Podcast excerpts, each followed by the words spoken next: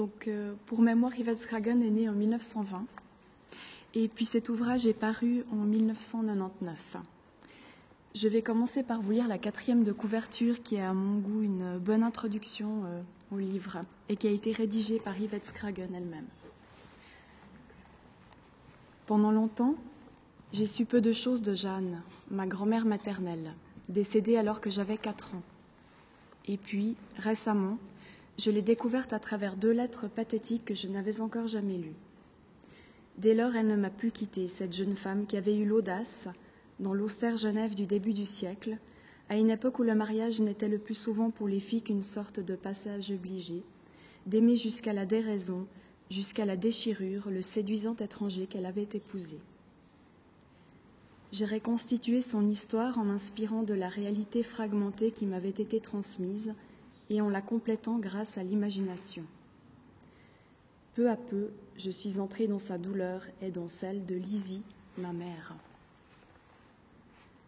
En écrivant ce récit, j'ai eu l'impression de renouer le dialogue avec elle deux.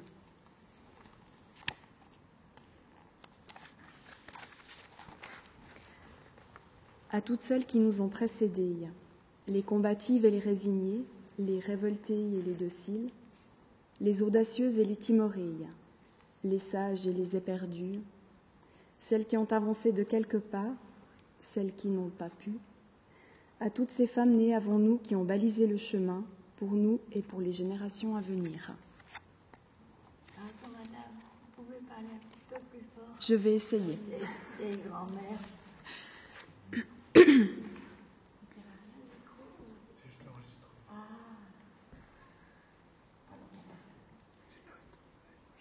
Ces deux lettres exaltées, difficiles à déchiffrer, écrites par Jeanne à la clinique psychiatrique bien avant ma naissance, Lizzie, ma mère, les avait soigneusement conservées avec d'autres reliques de ce temps-là. Désirait-elle que j'en prenne connaissance un jour, après sa mort, que j'entre à mon tour dans le monde secret de Jeanne, dans sa souffrance? Ou bien lui arrivait-il parfois de les relire pour se souvenir de l'adolescente désemparée de 15 ou 16 ans à qui s'adressaient ces déchirants appels au secours 18 octobre 1915.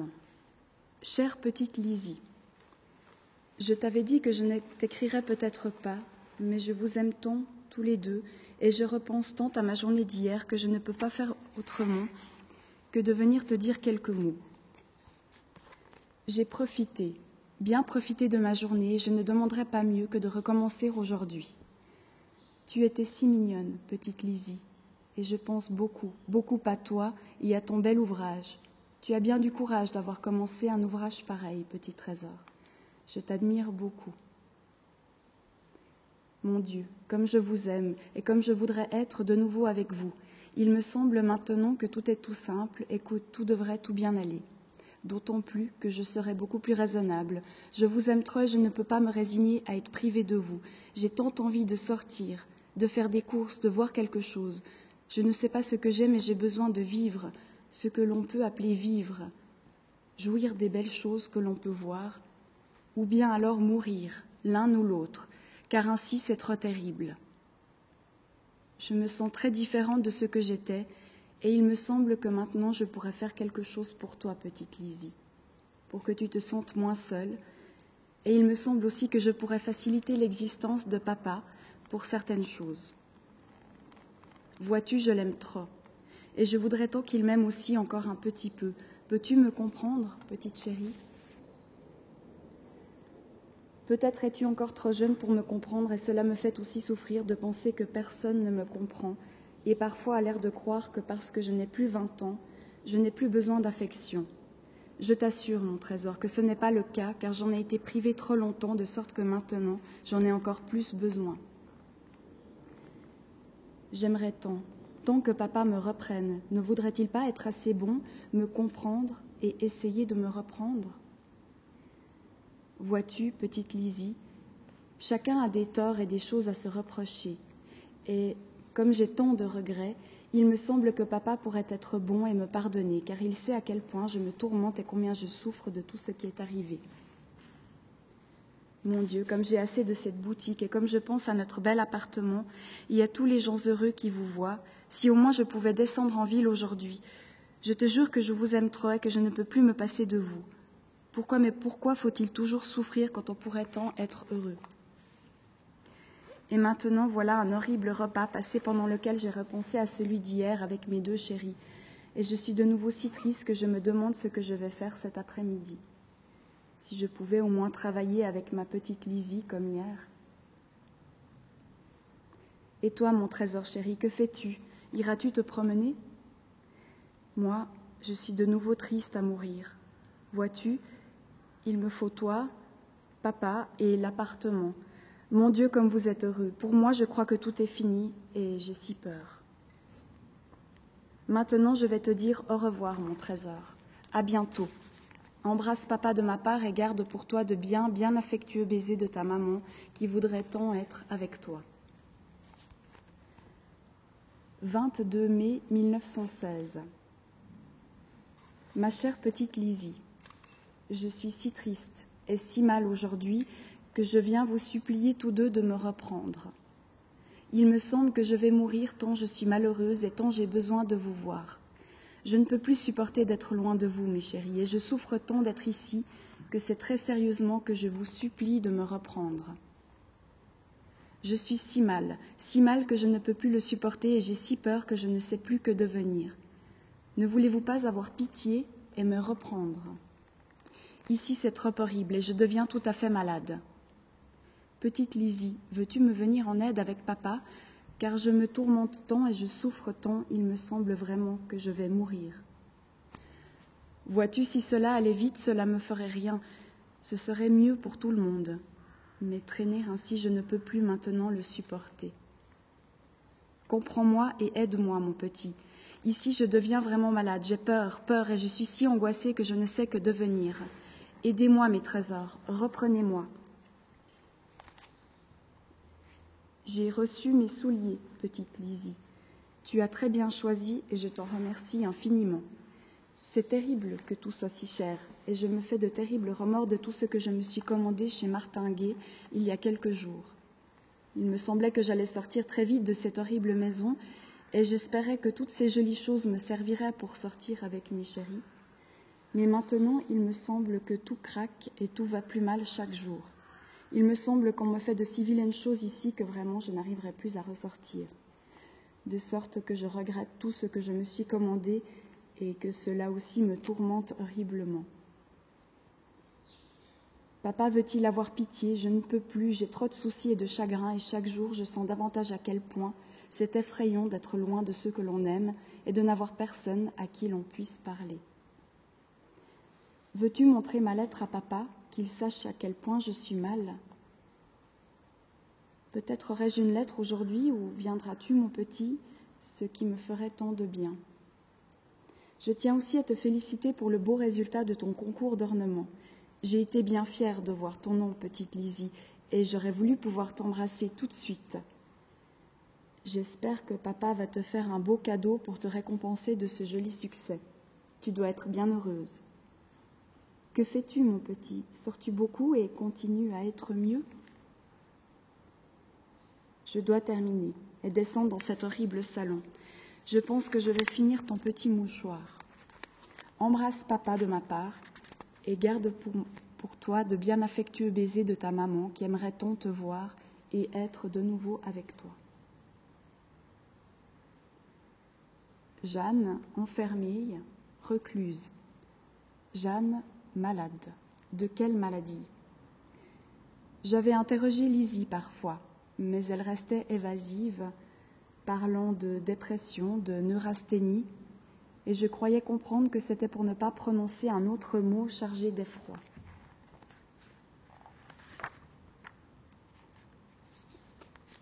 Récit supposé de Jeanne. Donc maintenant la narratrice va être Jeanne. Comment est-ce qu'on vivait en ce temps-là, le temps de mon enfance? Je ne me souviens pas très bien de ce qu'il y avait à l'extérieur. Je me souviens surtout de la maison, de ma chambre, de maman si petite, de Berthe toute rose et gaie, et de mon père menaçant. J'allais à l'école, mais ma timidité empoisonnait mes rapports avec mes professeurs et mes camarades. Je me tenais dans un coin de la classe, silencieuse, effacée, terrifiée à l'idée qu'on allait m'interroger, m'obliger à parler. J'aurais voulu être invisible. Je me rappelle pourtant le bonheur d'apprendre à lire et puis de savoir, de pouvoir tenir des livres dans mes mains et qu'ils me racontent des histoires gaies ou tristes pendant des heures, et qu'ils m'apportent des amis, des amies, qui souvent devenaient bien plus vrais que ceux que j'en rencontrais dans la vie réelle. Maman n'aimait pas trop que je lise autant. Parfois, elle cachait des livres, disait qu'ils me donnaient des cauchemars. Mais ce n'étaient pas les livres, c'étaient eux, avec leurs disputes. C'était lui, mon père, dont je rêvais souvent la nuit, et je me réveillais en criant. Les livres, je n'avais envie d'expliquer à personne ce qu'ils représentaient pour moi. J'aimais encore mieux qu'on croie que c'était à cause d'eux que j'avais des terreurs nocturnes. Les livres m'empêchaient de penser à mon avenir, et c'était bien, car cet avenir me faisait horreur. Je regardais maman, la vie de maman, et je savais que moi je voulais autre chose, que je préférais mourir plutôt que de vivre de cette manière-là. Je lui demandais quelquefois de me raconter sa rencontre avec mon père et comment elle avait eu l'idée de devenir l'épouse d'un négociant en vin et en spiritueux d'origine allemande. Mais elle n'aimait pas parler de cela. Elle feignait de ne pas bien se souvenir, ou alors elle disait des platitudes. C'est le devoir des femmes de se marier, de s'établir. Que pouvais-je faire d'autre? S'établir. Cette expression me répugnait et me faisait bondir. S'établir, s'asseoir, s'installer, ne plus bouger, ne plus rien espérer, ne plus vivre. Parfois j'essayais d'expliquer à cette pauvre maman ce que je ressentais, mais elle m'interrompait. Ne dis donc pas de sottise, mon petit. Et elle se redressait, se tenait toute droite, engoncée dans ce qu'elle estimait être de la dignité et que je prenais, moi, pour la lâche acceptation d'un sort injuste. Comment échapper à ce destin qui était celui de presque toutes les femmes? Il y avait des moments où je voyais, comme dans un éclair, qu'un jour cela changerait, que les femmes sortiraient de leur famille, apprendraient des métiers, auraient la liberté d'aller et de venir à leur guise, de décider toutes seules et peut-être même de disposer de leur argent, alors que maman se laissait dépouiller de sa petite fortune en ne protestant que faiblement ou même pas du tout.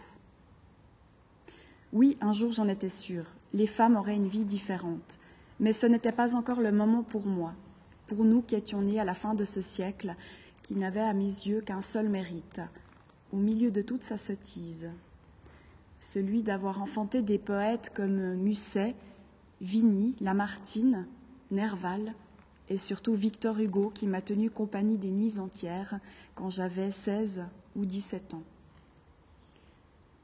Si je pouvais avoir ces livres, c'était grâce à une jeune fille qui portait le joli prénom d'Isabelle et qui pendant deux ans a suivi les mêmes classes que moi. Elle était douce, tendre, intelligente. Sa présence me rassurait. Isabelle dévorait tous les livres qui lui tombaient sous la main, et il y en avait beaucoup dans la bibliothèque de ses parents qui étaient des gens cultivés. Mon père, lui, se contentait de ses chers journaux dans lesquels il se plongeait des soirées entières, et maman ne lisait rien du tout, ou alors des romans stupides à l'eau de rose, sans aucune valeur littéraire. Elle prétendait surveiller mes lectures, éloigner de moi tout ce qui n'était pas pour une jeune fille. Alors, je me cachais pour lire les livres qu'Isabelle me prêtait et dont j'apprenais par cœur certains passages pour les avoir encore près de moi quand je les aurais rendus. Isabelle a été ma seule amie pendant les dernières années d'école. Pourtant, je ne parviens pas à revoir son visage. Je l'ai effacé. Au fond, il me semble que j'avais peur d'Isabelle, comme des autres filles, comme des professeurs, mais avec elle c'était différent. Ce qui me faisait plus peur, je crois, c'était de trop m'attacher à elle, de ne plus pouvoir me passer d'elle. Alors je la tenais à distance et c'est sans doute pour cela que j'ai oublié son visage. La peur des autres, de moi, a toujours été présente. Je l'ai apprise toute petite, peut-être déjà dans le ventre de cette pauvre maman terrorisée par mon père. Sans cette peur, j'aurais peut-être eu le courage d'insister pour devenir infirmière. À un certain moment, j'y pensais très fort à cause de cette Anglaise, Florence Nightingale, qui avait été héroïque pendant l'affreuse guerre de Crimée et qu'on avait surnommée la Dame à la lampe. Mais je n'ai jamais osé parler de cette envie à maman qui aurait poussé des hauts cris. Dans notre milieu soi-disant aisé et distingué, les femmes ne travaillaient pas, un point c'est tout. Elles attendaient un mari, fortuné si possible, puis elles mettaient des enfants au monde et surveillaient la bonne pour que tout soit toujours impeccable.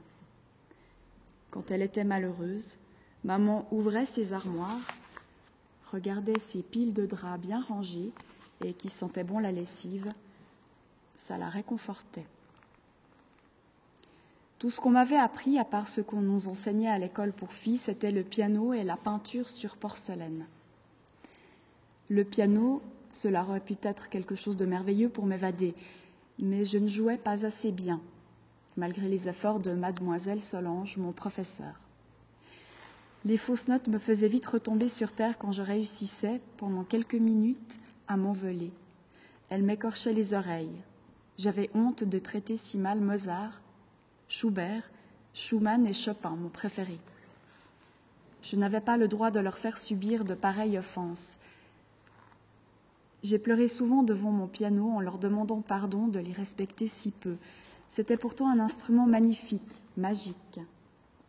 Quand mademoiselle Solange jouait, j'oubliais tous mes tourments. J'étais presque heureuse. Mais elle ne jouait pas souvent. Son rôle, c'était de nous enseigner la technique, de nous apprendre à lire correctement les partitions, de corriger nos fautes en nous tapant sur les doigts avec une règle. Ce n'était pas de nous faire plaisir. Je ne sais même pas si elle aimait vraiment la musique. C'était une gagne petite, comme disait maman, une pauvre femme.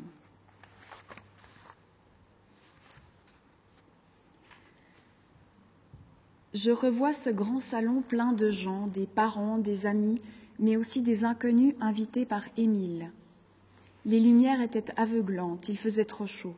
Je me sentais godiche dans la robe neuve que notre couturière m'avait confectionnée pour cette occasion. Mes longs gants me serraient les avant-bras et mon corset m'étouffait. Je devais être laide à faire peur. Berthe, très à l'aise, saluait les invités qui lui cétaient tout le bonheur possible. Maman surmontait de son mieux sa timidité, sa difficulté à faire bonne figure dans le monde. Le buffet était très appétissant, les gens jouaient des coudes sans vergogne pour y avoir accès. Ludwig, lui, se tenait un peu en retrait. Je l'ai vu pour la première fois comme je m'approchais à mon tour pour prendre un verre de limonade. Ce regard. Tout à coup, autour de moi, tout a été vide, immense, et le bruit des conversations s'est tu. J'étais seule au milieu d'un désert, loin du monde, loin de tous, en danger de mort. Oui, c'est cela que j'ai ressenti le plus violemment, cette impression de danger mortel et d'être complètement démunie, complètement désarmée à la merci de cet inconnu dont le regard noir me brûlait. Était-ce là ce que l'on appelait le coup de foudre? Sur le moment, je n'y ai pas pensé. J'ai soutenu ce regard pendant quelques instants, je me suis perdue dans ce regard et puis je me suis éloignée. C'était comme un réflexe de survie. Je suis allée vers maman, je lui ai dit que j'avais une affreuse migraine et que j'allais rentrer. C'est seulement dehors que j'ai pensé, voilà c'est lui que j'attendais, lui et aucun autre, et par ma faute je viens de le perdre.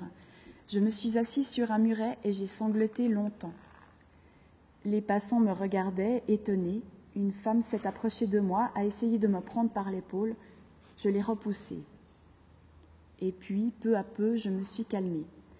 J'ai pensé qu'il serait sans doute invité au mariage, que nous nous reverrions, que nous serions présentés l'un à l'autre et que...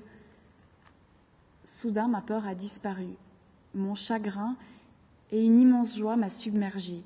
Je me suis levée et j'ai couru jusqu'à l'appartement. Je n'ai pas répondu aux questions effarées de notre bonne, je me suis enfermée dans ma chambre les jours qui ont suivi, oui, je me souviens, je sortais le plus souvent possible, seule, malgré les remontrances de maman. Mais où vas-tu donc? Il n'est pas convenable qu'une jeune fille déambule seule dans les rues. Je ne l'écoutais pas. J'avais l'impression de dormir tout éveillé. Je ne savais plus bien où était la réalité, où était le rêve. Tout était confus dans ma tête. Je marchais jusqu'à la promenade toute proche, au-dessus des anciens remparts de la ville, et là je m'asseyais sur un banc, face aux arbres du jardin public qui se trouvaient en contrebas, face au vent qui soufflait de France et rafraîchissait mon visage, calmait un peu ma fièvre. Mon Dieu, que j'étais sotte quand j'y pense. Mais je n'avais pas vingt ans et j'avais aucune expérience. Et l'amour m'était tombé dessus sans crier gare, comme une averse de grêle. Entre-temps, j'avais appris par Berthe que l'inconnu s'appelait Ludwig H., qu'il était venu à Genève pour étudier l'art dentaire et qu'il était un des meilleurs élèves d'Émile. Berthe avait ajouté Je crois qu'il est de nationalité hongroise, mais il a toujours vécu à Vienne l'Empire austro-hongrois. Son prestige avait rayonné jusqu'à nous, jusqu'à notre petite Suisse. J'avais entendu parler de Sissi, l'impératrice si belle, si généreuse à l'égard des Hongrois précisément, ces sujets qui réclamaient plus d'indépendance. Je me suis procuré, je ne sais plus comment, un livre qui parlait d'elle. Je l'ai dévoré, et il m'a semblé que mon amour pour l'inconnu devenait plus fort encore, plus absolu, maintenant que je le savais lié à cette femme admirable.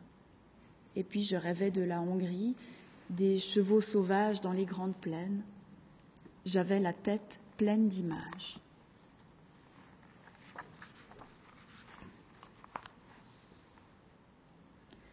Nous nous sommes mariés le 18 octobre 1997, successivement à l'Église catholique du Sacré-Cœur et à l'Église protestante des Eaux Vives. Ludwig avait tenu à cette double bénédiction. Je gardais donc ma religion, mais je m'engageais à élever nos enfants dans le catholicisme. Les cérémonies ont été simples et belles. La petite fête qui a suivi a été plus modeste que celle du mariage de Berthe, ce qui correspondait mieux à nos goûts. Ludwig avait trouvé un appartement qui conviendrait à merveille pour y aménager un cabinet dentaire. C'était dans un bon quartier de la ville, pas très loin du logement où maman s'apprêtait à emménager, quittant à regret celui où nous avions vécu jusqu'alors et où elle se serait sentie trop seule, maintenant que ses deux filles l'avaient quittée. Pour nous, Ludwig avait loué un bel appartement situé dans le même immeuble que le cabinet dentaire, deux étages plus haut. Du balcon arrondi, orné d'une barrière en fer forgé du plus bel effet, on avait une vue superbe sur le Salève, cette montagne que j'aimais tant et qui avait été si souvent un but de promenade dans mon enfance, surtout en automne, à l'époque des cyclamènes. Au-dessous de nous, le boulevard si tranquille en cette fin de siècle et qui s'appelait, qui s'appelle toujours, le boulevard des philosophes, comme si des hommes très sages et très savants l'avaient apporté ou y avaient vécu. Pour notre voyage de noces, nous avons décidé de ne pas nous éloigner, d'aller tout bonnement passer quelques jours à Montreux, cette ville délicieuse à l'autre bout du lac, au milieu des vignes, avec une vue étonnante sur la plus belle des montagnes, la dent du Midi. Je revois notre chambre, qui était spacieuse et qui donnait sur une grande terrasse d'où l'on dominait le Léman. Épaule contre épaule, nous avons regardé le soleil se coucher. L'air était frais, mais pas trop, envahi d'une odeur forte de raisin mûr. Une brise légère soufflait. Après avoir retiré délicatement les épingles de mon chignon, Ludwig a enfoui son visage dans mes cheveux défaits qui étaient sur mes épaules comme une cape tiède et parfumée. Tout a été facile.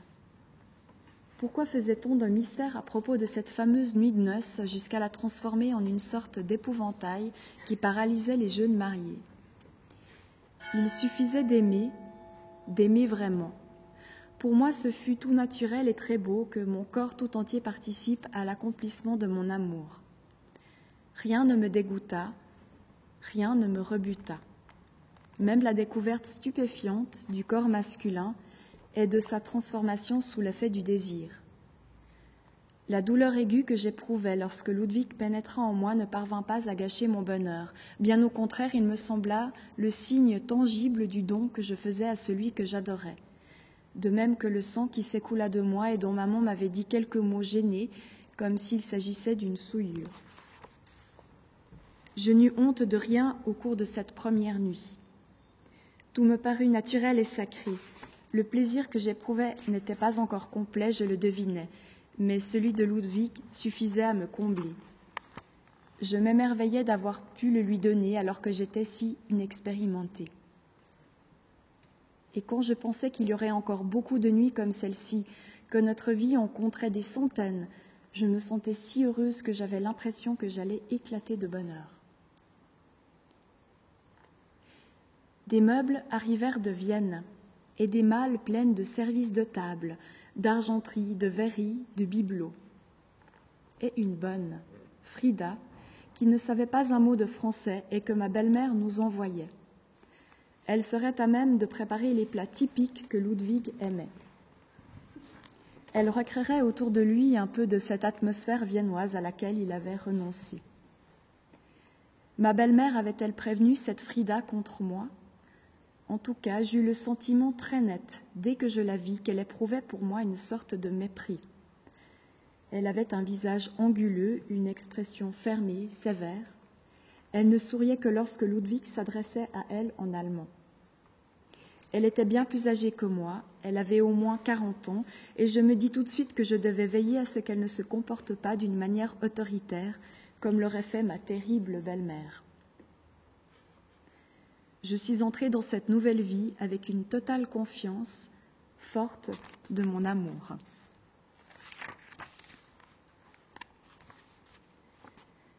Combien de temps notre bonheur a-t-il duré? J'ai de la peine à me souvenir des jours heureux que nous avons passés ensemble.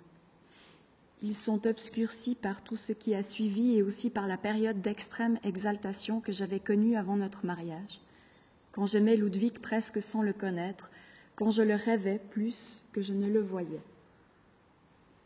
Maintenant, il s'agissait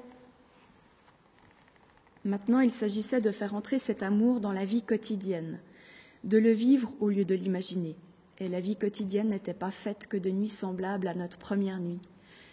Elle était faite aussi de contingences prosaïques auxquelles je faisais face de mon mieux pour ne pas décevoir Ludwig et pour ne pas me déconsidérer aux yeux de cette Frida au regard sévère. Contingences qui n'ont pas tardé à me peser sans que je puisse l'avouer à personne. La vie était faite aussi de solitude comme autrefois, d'occupations qui ne parvenaient pas à me passionner. La broderie et le crochet, la peinture sur porcelaine, l'été chez Berthe, chez les tantes ou chez des amis, et surtout d'une attente qui me semblait souvent interminable, presque insupportable. L'attente que mon mari revienne à la maison, sa journée de travail terminée, qu'il me témoigne son amour. Au repas de midi, il ne faisait qu'apparaître entre deux rendez-vous. Il dégageait une forte odeur de créosote, et son esprit, je le devinais, était ailleurs, au premier étage, près du dernier patient du matin ou anticipant déjà sur le programme de l'après-midi. Ce n'était que le soir, bien souvent après six heures et demie, car sa clientèle avait rapidement augmenté, qu'il déposait vraiment ses soucis professionnels et se sentait assez disponible pour s'occuper enfin de moi. Mais il était souvent fatigué. La minutie de son travail, l'attention à accorder aux patients, l'obligation de leur parler français, la station debout qu'ils devaient garder pendant des heures, l'organisation de la comptabilité, tout cela était éprouvant. Il faut que je m'habitue, disait-il. Avec un peu d'entraînement, tout ira bien. Il se détendait vraiment lorsque Frida apportait un des plats viennois qu'elle confectionnait pour lui, comme ces horribles boules collantes que je détestais. Parfois, nous sortions pour aller au théâtre tout proche quand il y avait un spectacle intéressant ou au concert, mais le plus souvent nous restions en tête à tête dans le salon. Tout en fumant, Ludwig lisait des journaux écrits en allemand et moi j'étais là, assise, en face de lui, ne me lassant pas de le regarder ou reprenant pour occuper mes mains ma broderie de l'après-midi.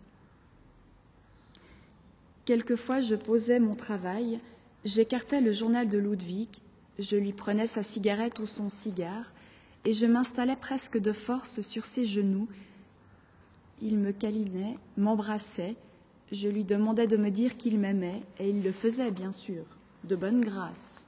Mais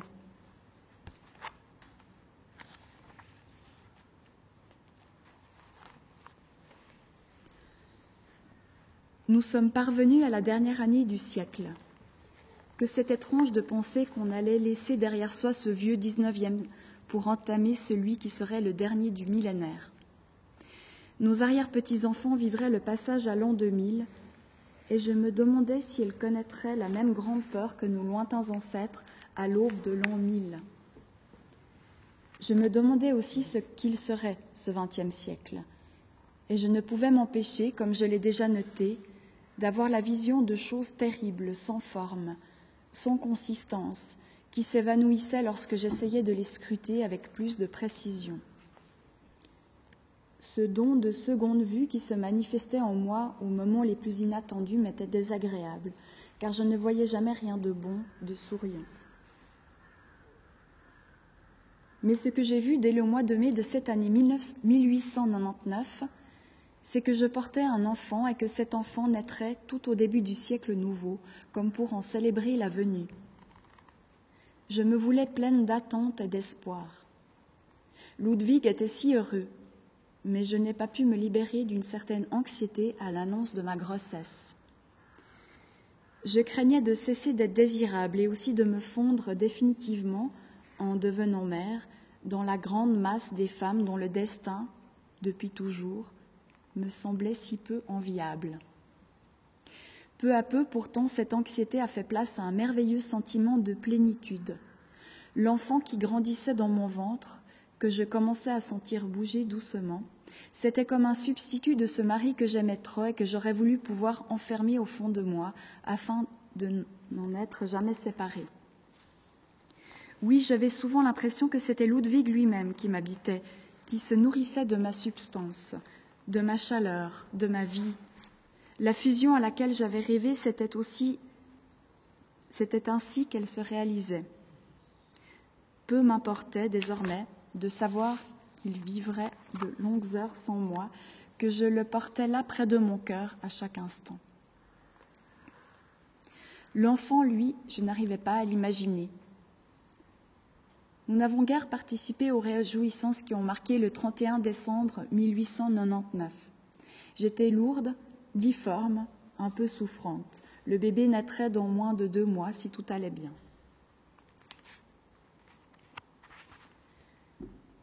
Pauvre petite Lizzie, je n'ai pas pu la nourrir.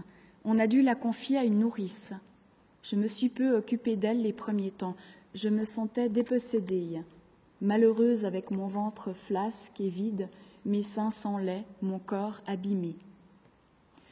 La période qu'on appelle les relevailles a été pour moi une période sombre et solitaire, et c'est peut-être là que les démons se sont éveillés pour la première fois. Ils me soufflaient à l'oreille. Voilà, tu as joué ton rôle, tu es devenue inutile, cette petite fille va te voler ton amour, tu n'as plus rien à faire sur cette terre. Qui aurait pu me comprendre? On parle maintenant d'une sorte de dépression chez les jeunes mères pendant les semaines ou les mois qui suivent l'accouchement. Mais en 1900, on n'en savait encore rien et on mettait ces troubles sur le compte d'un mauvais caractère ou, pire encore, d'une absence totale d'instinct maternel. Alors je me taisais, j'essayais de faire face le mieux possible, et il n'est pas exclu qu'en étouffant mon désarroi, je l'ai rendu encore plus pernicieux. Même si je m'efforçais de faire bonne figure, je n'étais plus tout à fait la même et j'avais l'impression que Ludwig commençait à se détacher de moi. Il ne s'intéressait pas encore beaucoup à notre petite fille. Les bébés, ce n'est jamais l'affaire des hommes qui en laissent la responsabilité et les soins à leurs épouses et aux servantes quand il y en a. Frida me secondait, c'est vrai, avec beaucoup d'efficacité, mais elle avait une fâcheuse tendance à prendre tout en main sans trop se préoccuper de ce que je pensais. Je me sentais si diminuée, si misérable que je la laissais faire et reculais de plus en plus devant toute initiative. Elle chuchotait à Lizzie de petits mots en allemand, prenait des mines qui m'agaçaient et réussissait souvent à la faire sourire et même rire aux éclats. Ludwig avait pris l'habitude de sortir parfois sans moi. Lui que j'avais connu plutôt solitaire, s'était fait récemment, je ne sais trop comment, beaucoup d'amis. Il les rejoignait soit à un club très fermé où les femmes n'étaient pas admises, soit dans une brasserie fréquentée par la colonie étrangère de la ville, un lieu enfumé et sombre où l'on pouvait voir, dans un aquarium, un petit crocodile. Pauvre bête. Je l'y accompagnais parfois quand je me sentais pas trop fatiguée, mais je n'aimais pas ces soirées, ces conversations le plus souvent en allemand auxquelles je ne comprenais presque rien. Il me semblait que Ludwig retrouvait un élément familier et qu'il ne faisait rien pour le partager avec moi. C'était un comble. Nous vivions dans ma ville, mais c'était moi l'étrangère, l'exclue. Je le supportais d'autant plus mal que nos moments d'intimité se faisaient de plus en plus rares, de plus en plus hâtifs et tièdes. Ludwig ne m'aimait-il plus? Je le lui demandais, je le harcelais de questions, j'aurais donné n'importe quoi pour retrouver l'ardeur des premières nuits. Il me réconfortait gentiment, m'expliquait que l'existence n'est pas seulement faite de passion, qu'on ne peut pas rester toujours sur les sommets, qu'il est important de trouver une manière de vivre ensemble qui puisse concilier la tendresse et les nécessités quotidiennes. Il disait la tendresse, il ne disait plus l'amour. Seul, je passais des heures à me répéter toutes ces paroles, y trouvant tour à tour des raisons d'espérer ou au contraire de penser que tout était déjà gâché entre nous. Moi, je l'aimais toujours aussi fort, aussi violemment. Et cet amour devenait pour moi une véritable obsession, une blessure douloureuse qui saignait sans répit. J'entrais peu à peu, sans m'en apercevoir, dans le malheur de la déraison.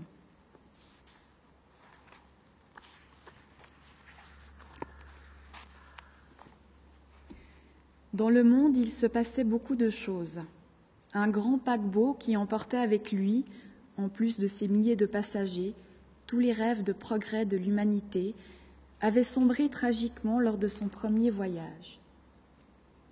Les victimes étaient nombreuses, les rares rescapés racontaient l'horreur qu'ils avaient vécue. On avait l'impression que le nom de ce paquebot, le Titanic, resterait dans toutes les mémoires, et c'est vrai. Maintenant que j'écris, plus de dix ans après ce naufrage, personne ne l'a oublié. Mais ce n'était pas tout. Un autre drame se préparait qui éclata deux ans plus tard. Comment imaginer que des pays civilisés puissent entrer en guerre les uns contre les autres? Personne ne s'était révolté quand la malheureuse Sissi avait été assassinée. Mais l'attentat contre cet archiduc autrichien embrasa en quelques semaines toute l'Europe. Dieu merci, Ludwig ne fut pas mobilisé en raison de son ouïe défectueuse. Mais je sentis très nettement que certains, à Genève, dès ce funeste mois d'août 1914, lui témoignèrent moins de sympathie et même parfois une certaine hostilité. L'Empire austro-hongrois se battait aux côtés de l'Allemagne du Kaiser que les Genevois si attachés à la France ne portaient pas dans leur cœur. Je me sentais soudain une étrangère, moi dont les papiers d'identité portaient la mention originaire de Budapest, alors que je n'avais jamais mis les pieds en Hongrie. Je fus bien obligée de repenser aussi à mon père né à Genève, mais fils d'un émigrant berlinois. Les tantes aussi, je m'en aperçus, ressentaient ce malaise, bien qu'elles fussent devenues genevoises de cœur et de culture et même maman semblait un peu malheureuse d'avoir eu un époux d'origine germanique. Qui sait, les choses auraient peut-être continué ainsi, sans drame, j'aurais peut-être réussi à cacher mon désespoir, ma peur et cette affreuse jalousie qui me torturait si Lou, quelques mois après le début de la guerre, n'était pas revenu de Berlin. Lou était une parente éloignée de la demi-sœur de maman. Elle avait quitté Genève très jeune pour aller s'établir à Berlin. Encore Berlin, encore l'Allemagne. Où elle s'était faite une situation enviable dans la, dans la mode. Elle ne serait sûrement pas revenue si la guerre n'avait pas éclaté. Je l'ai vue pour la première fois chez les tantes, à un goûter comme chez deux chères demoiselles, en organisant parfois pour rassembler autour d'elle une famille qui, il faut bien l'avouer, n'était guère unie. Un photographe se trouvait là, une fois de plus, et il a immortalisé cette réunion. Maintenant, je l'ai sous les yeux cette image, le salon de la villa détente. Au mur, sur la tapisserie à grandes fleurs, se touchant presque, des tableaux, des portraits ronds, carrés, rectangulaires. Nous sommes installés en cercle autour d'un homme qui, lui, est assis à même le sol et que je ne parviens pas à identifier. Il y a la tante Constance, massive, les cheveux blancs tirés en arrière. À côté d'elle, Elisabeth, longue et sèche. De l'autre côté, maman, les cheveux encore très noirs, dans une blouse claire qui la rajeunit. Nous sommes assises en face d'elle. Berthe et moi, vêtues de robes blanches comme des communiantes. On voit à quel point Berthe ressemble à maman. Même coiffure, même air réservé et paisible, on dirait deux sœurs. Moi, je serre contre moi un petit chien dont je n'ai gardé aucun souvenir. Ludwig est debout derrière moi. Il appuie une main sur mon épaule comme pour m'empêcher de bouger. Tous deux, nous regardons dans la même direction. Nous regardons Lou installée à côté de maman. Comme elle est différente de nous tous. Aujourd'hui encore, cela me frappe. Elle apparaît de profil, vêtue d'une robe noire ornée d'une grosse fleur. Elle penche un peu la tête. Des cheveux légers, frisés, s'échappent du beau chapeau, rouge. Il était rouge je me souviens d'un rouge feu plein d'insolence qu'elle a gardé contrairement aux usages. Mais on devine qu'elle se moque des usages, de la bienséance. Il y a en elle quelque chose de libre qui contraste avec notre attitude compassée. Elle vient d'ailleurs, elle n'est pas des l'autre, étrangère comme Ludwig. Je scrute cette photographie, m'attarde sur le regard de Ludwig posé sur Lou, et j'y retrouve ce que je ne pouvais voir alors, puisque mon mari était derrière moi, mais que je devinais, une sorte de gravité annonciatrice du désir, de l'amour. Moi, sur la photo, je regarde Lou. Le regard de Lou qui me répond à celui de Ludwig. Il y a dans mes yeux le reflet de l'angoisse que j'éprouvais, cette angoisse qui explique sans doute pourquoi je, serrais presque convulsivement ce malheureux petit chien. Oui, tout est là sur cette image, tout est lisible, tout est déjà présent dans cette scène apparemment banale, entre les murs surchargés du salon de ces deux vieilles demoiselles qui, en organisant cette réunion de famille, ont en quelque sorte scellé nos destins. Celui de Lou, de Ludwig et le mien et peut-être aussi, qui sait, celui de Lizzie qui était absente ce jour-là et qui ne se doutait de rien. Elle avait alors quinze ans, ma petite fille. Au milieu de nos histoires douloureuses d'adultes, elle essayait de profiter de son adolescence, de ce qui lui restait d'insouciance. Elle prenait sans le savoir des forces pour affronter les années terribles qui se préparaient. Plus encore qu'Olga, la dame à la voilette, Lou s'est mise à me persécuter. Oh, pas elle en chair et en os, bien sûr. Je crois même que je ne l'ai pas revue depuis cet après-midi.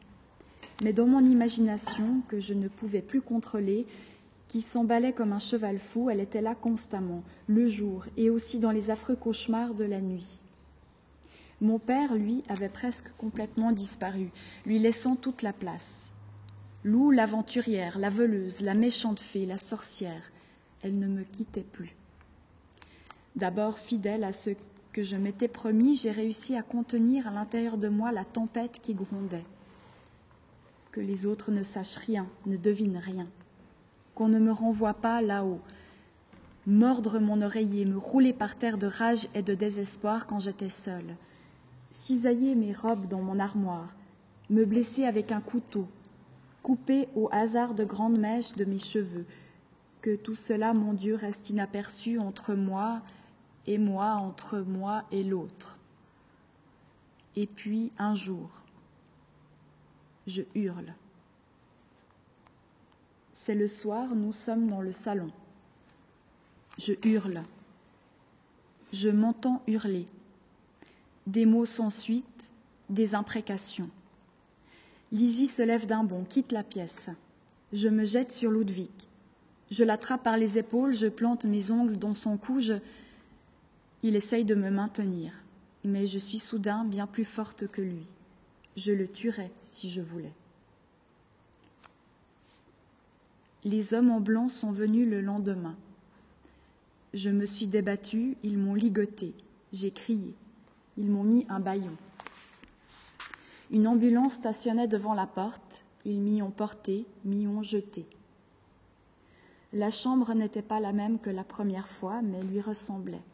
Un lit, une petite table, une fenêtre munie de barreaux, une porte que l'on fermait à double tour. Combien de temps? Des mois? Des années?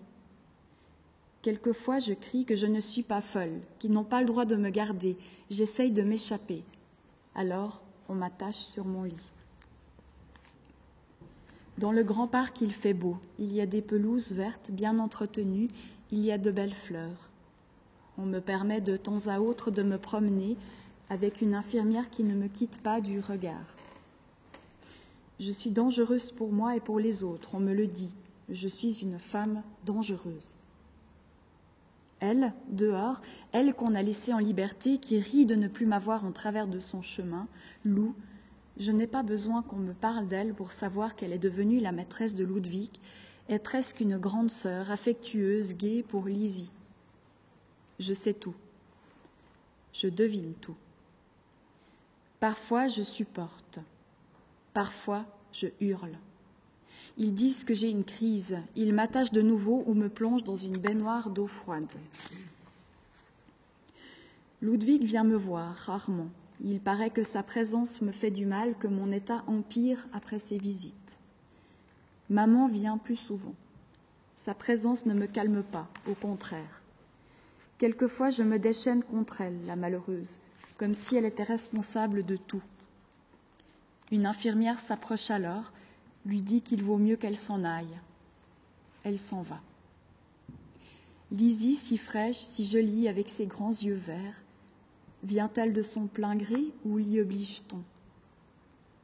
Au moment où elle veut me quitter, je m'accroche à elle, la supplie de ne pas me laisser là, de convaincre mon père de me reprendre. Elle essaye doucement de se dégager, n'y parvient pas. De nouveau l'infirmière.